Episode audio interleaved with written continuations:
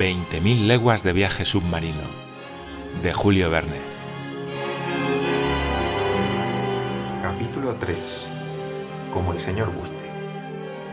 Tres segundos antes de recibir la carta de J.B. Hobson, yo pensaba tanto en perseguir al unicornio como en intentar el paso del noroeste. Tres segundos después de haber leído la misiva del honorable secretario de Marina, comprendía al fin que mi verdadera vocación, la única meta de mi vida, consistía en dar caza al monstruo inquietante y librar de él al mundo. Conseil, llamé con voz impaciente.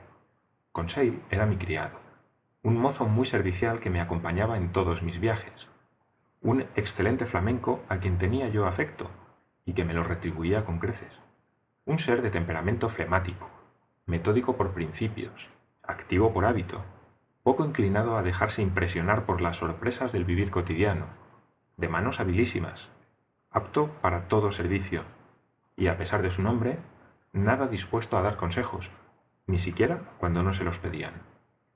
A fuerza de rozarse con los sabios de nuestro mundillo del jardín botánico, había logrado con Seil aprender algunas cosas. Contaba yo en él con un especialista muy ducho en las clasificaciones de la historia natural, capaz de recorrer con agilidad de acróbata toda la escala de las ramas, grupos, clases, subclases, órdenes, familias, géneros, subgéneros, especies y variedades. Pero de ahí no pasaba su saber. Clasificar era su vida, y lo demás se hallaba fuera de su campo. Muy versado en la teoría de la clasificación, poco en la práctica, supongo que no hubiera sabido distinguir un cachalote de una ballena. Y sin embargo, qué honrado y digno sirviente era Conseil. Hasta ese momento, y desde hacía diez años, me había seguido a cuanto lugar me llevaba la ciencia.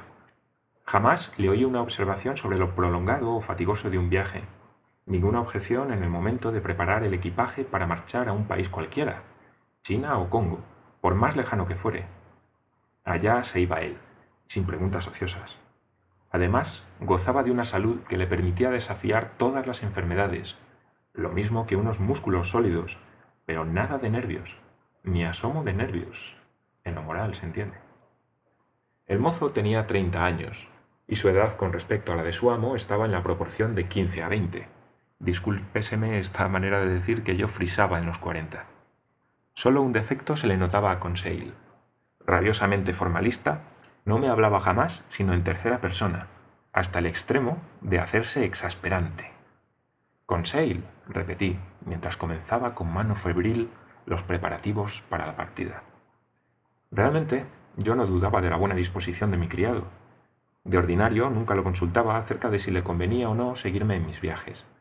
Pero en esta oportunidad se trataba de una expedición que podía prolongarse indefinidamente, de una empresa arriesgada, en persecución de un animal capaz de hundir una fragata como si fuera una cáscara de nuez. Era como para pensarlo bien, incluso el hombre más impasible del mundo. ¿Qué diría Conseil? Conseil, grité por tercera vez. Conseil se presentó. ¿Llamaba el señor? dijo entrando. Sí, muchacho. Apronta mis cosas y prepárate. Salimos dentro de dos horas.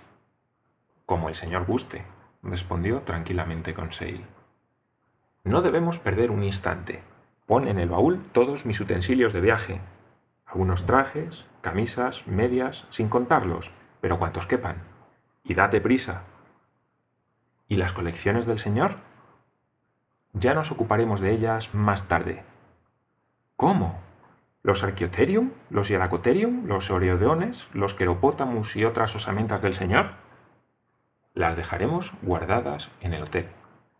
¿Y la babirusa del señor? Le darán de comer durante nuestra ausencia. Por otra parte, dejaré ordenado que nos envíen a Francia nuestra colección de fieras. ¿No regresamos entonces a París? preguntó Conseil. Sí, por cierto, respondíle evasivamente, pero dando un rodeo. El rodeo que el señor guste. Oh, no es gran cosa. Un camino algo menos directo, nada más. Nos embarcaremos en la Abraham Lincoln.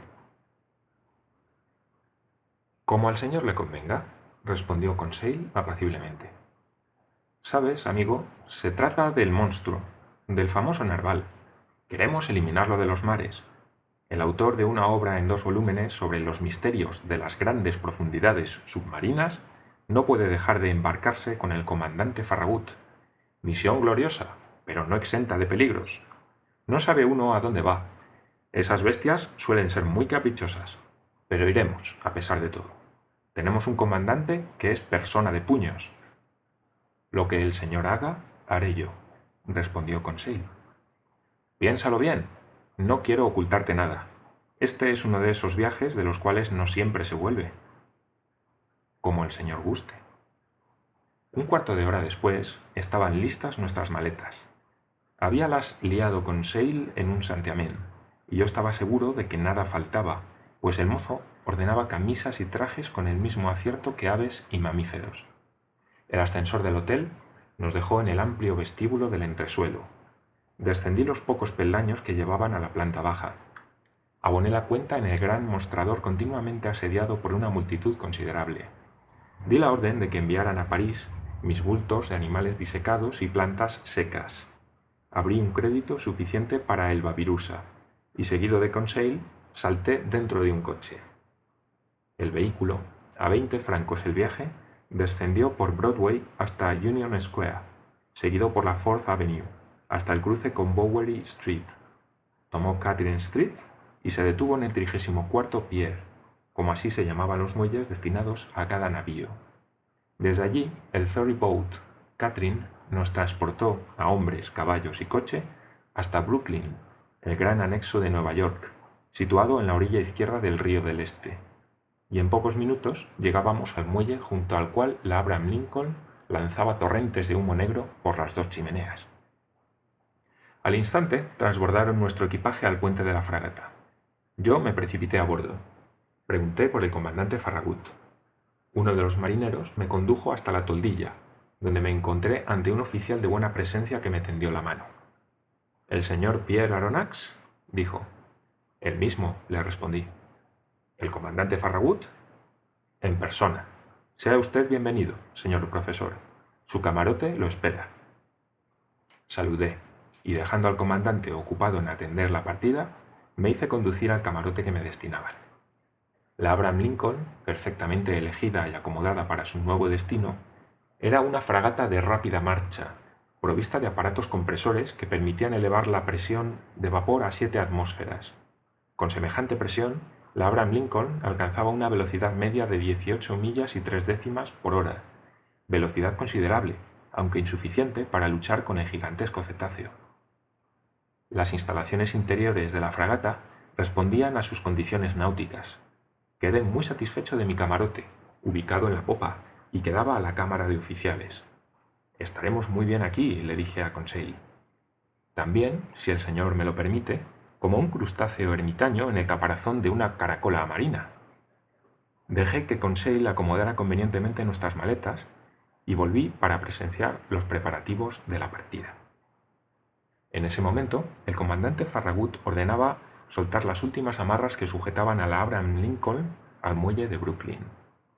De modo, pues, que si hubiera llegado un cuarto de hora después, y aún menos, la fragata levaba anclas sin mi presencia a bordo, y yo no habría tomado parte en aquella expedición extraordinaria, sobrenatural, inverosímil, cuya relación verídica ha de encontrar, sin duda, algunos ánimos incrédulos pero el comandante Farragut no quería perder un día ni una hora en el intento de acercarse a los mares en los cuales se había señalado recientemente el paso del animal. Llamó al ingeniero. ¿Tenemos suficiente presión? le preguntó. Sí, señor, respondió el ingeniero. Go ahead, gritó el comandante Farragut. La orden, transmitida a las máquinas por medio de un aparato de aire comprimido, movió a los mecánicos a poner en marcha la rueda, silbó el vapor al precipitarse por las correderas entreabiertas. Los largos pistones horizontales gimieron y empujaron las bielas del árbol. Las paletas de la hélice hendieron el agua con creciente rapidez, y la Abraham Lincoln avanzó majestuosa por entre un centenar de ferry boats y de tenders, pequeños remolcadores, cargados de espectadores que le servían de cortejo.